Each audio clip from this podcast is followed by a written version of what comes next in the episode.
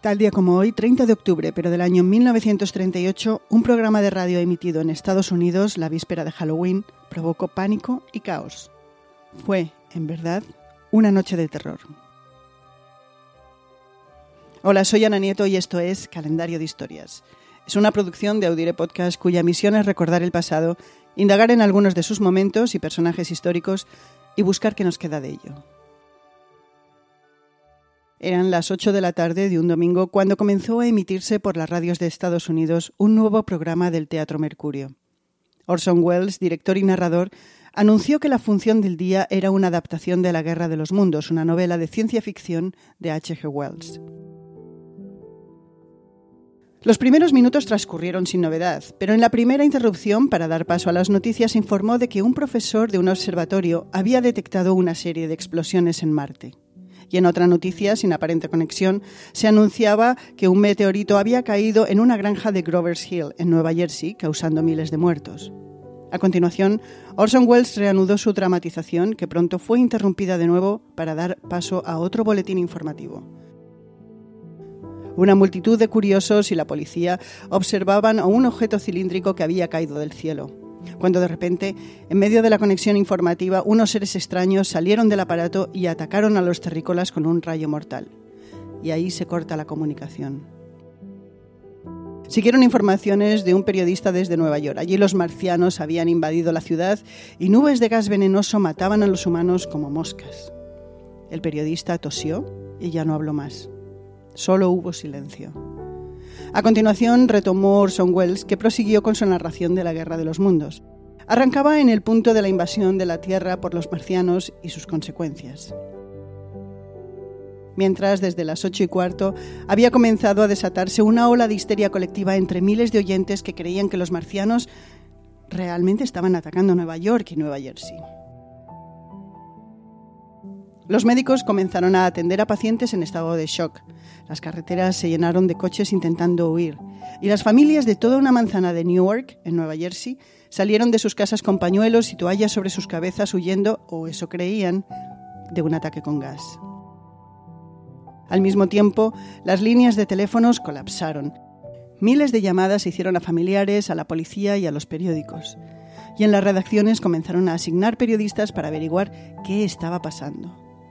La confusión alcanzó tal punto que a las 8.48 la agencia de noticias Associated Press se vio obligada a enviar un teletipo a los medios de comunicación diciendo Nota a los editores. Las preguntas que se están recibiendo en periódicos de todo Estados Unidos por parte de oyentes de un programa de radio en el que se habla de miles de muertos en Nueva Jersey es una dramatización radial. Firmado la AP. Después fue la policía la que se vio obligada a enviar una comunicación semejante a todas las comisarías por radio y teletipo. Eran ya las nueve y media de la noche cuando la histeria se calmó. Pero ¿por qué hubo oyentes que creyeron semejante historia fantástica? Todavía a día de hoy no se sabe ni siquiera el número aproximado de personas que cayeron víctimas de la histeria. Es difícil de entender por qué al comienzo del programa se especificó que seguía una obra de ficción y a lo largo del mismo se dieron tres avisos más. Que se trataba de una dramatización también se especificaba en las programaciones radiales que publicaban los periódicos a diario. Quizá el caos comenzó con oyentes que no oyeron ni el inicio del programa ni las advertencias adicionales. Quizá también influyó que se siguió un formato poco habitual para la ficción, intercalando en la narración partes en las que parecía que se daba paso a los servicios informativos. Y quizá también pesó que se estaba viviendo un muy mal año, con noticias preocupantes que venían de Europa y que hacían presagiar que una nueva guerra mundial estaba cerca. Y luego simplemente sucedió lo que siempre pasa, que pocas cosas se propagan más rápido que los bulos, el miedo y la histeria. Por su parte, los oyentes que se quedaron escuchando hasta el final la Guerra de los Mundos siguieron con su vida tan tranquilos porque al final se reveló cómo acabó la supuesta invasión marciana. Los microbios terrestres mataron a los extraterrestres. Los marcianos eran tecnológicamente muy avanzados, pero les mató un asunto muy básico. No tenían inmunidad. Otros 30 de octubre sucedieron los siguientes eventos. En 1340 la coalición de Castilla y Portugal derrota en la batalla del río Salado a los benimerines.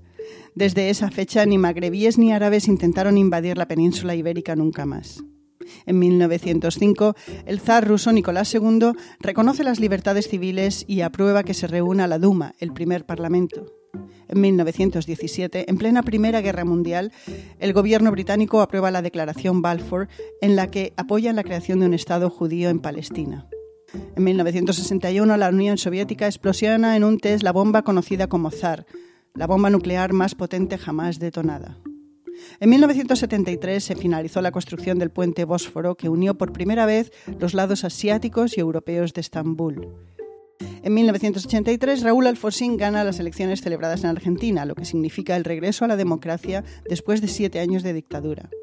Cinco años más tarde, en España, la banda terrorista ETA deja en libertad a Emiliano Revilla tras 249 días de secuestro. Y también, un 30 de octubre, nacieron la estrella del fútbol Diego Armando Maradona, los poetas Miguel Hernández y Ezra Pound, el fotógrafo Mario Testino y la modelo y presentadora Cristina Pedroche.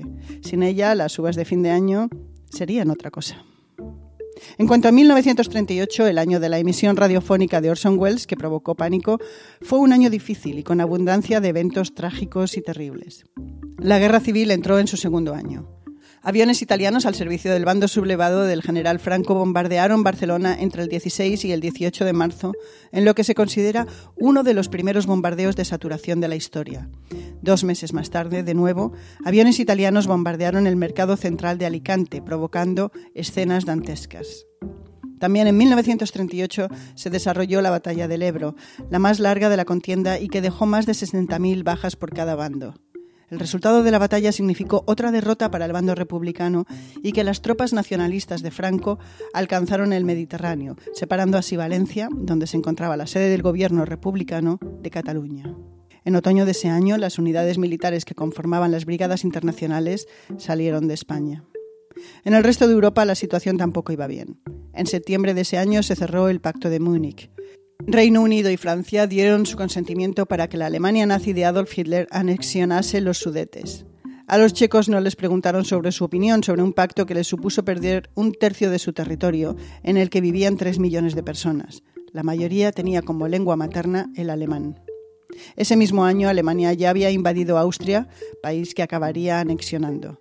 Y en ese mismo país se abrió en agosto de ese año el campo de concentración de Mauthausen. En Alemania, el 9 y el 10 de noviembre ocurrió la Noche de los Cristales Rotos, un ataque masivo contra la vida y las propiedades de los judíos en este país y Austria. Es considerado el mayor progromo de la historia. En Italia, Benito Mussolini suspendió los derechos civiles de los judíos italianos e impuso limitaciones a sus actividades, como la prohibición de enseñar en las escuelas e institutos.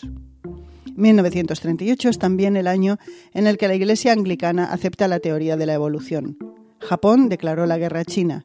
Superman apareció por primera vez en un cómic, el presidente mexicano Lázaro Cárdenas expropió la industria del petróleo y el excéntrico multimillonario Howard Hughes, acompañado de una tripulación de cuatro hombres, voló alrededor de la Tierra en un tiempo récord de 91 horas. Este episodio ha sido producido por el equipo de Audire Podcast. Esto es María Luz Rodríguez y quien les habla, Ana Nieto. Mañana será otro día. Pero nos escuchamos el lunes. Karen is the proven expert in addiction treatment. A recent independent study showed that 94% of Karen patients were still in recovery 90 days post-treatment. Visit caron.org slash real. Karen, real results, real care, real about recovery. In the metaverse, doctors will practice surgeries hundreds of times before operating on real patients the metaverse may be virtual, but the impact will be real. Learn more at meta.com slash metaverse impact.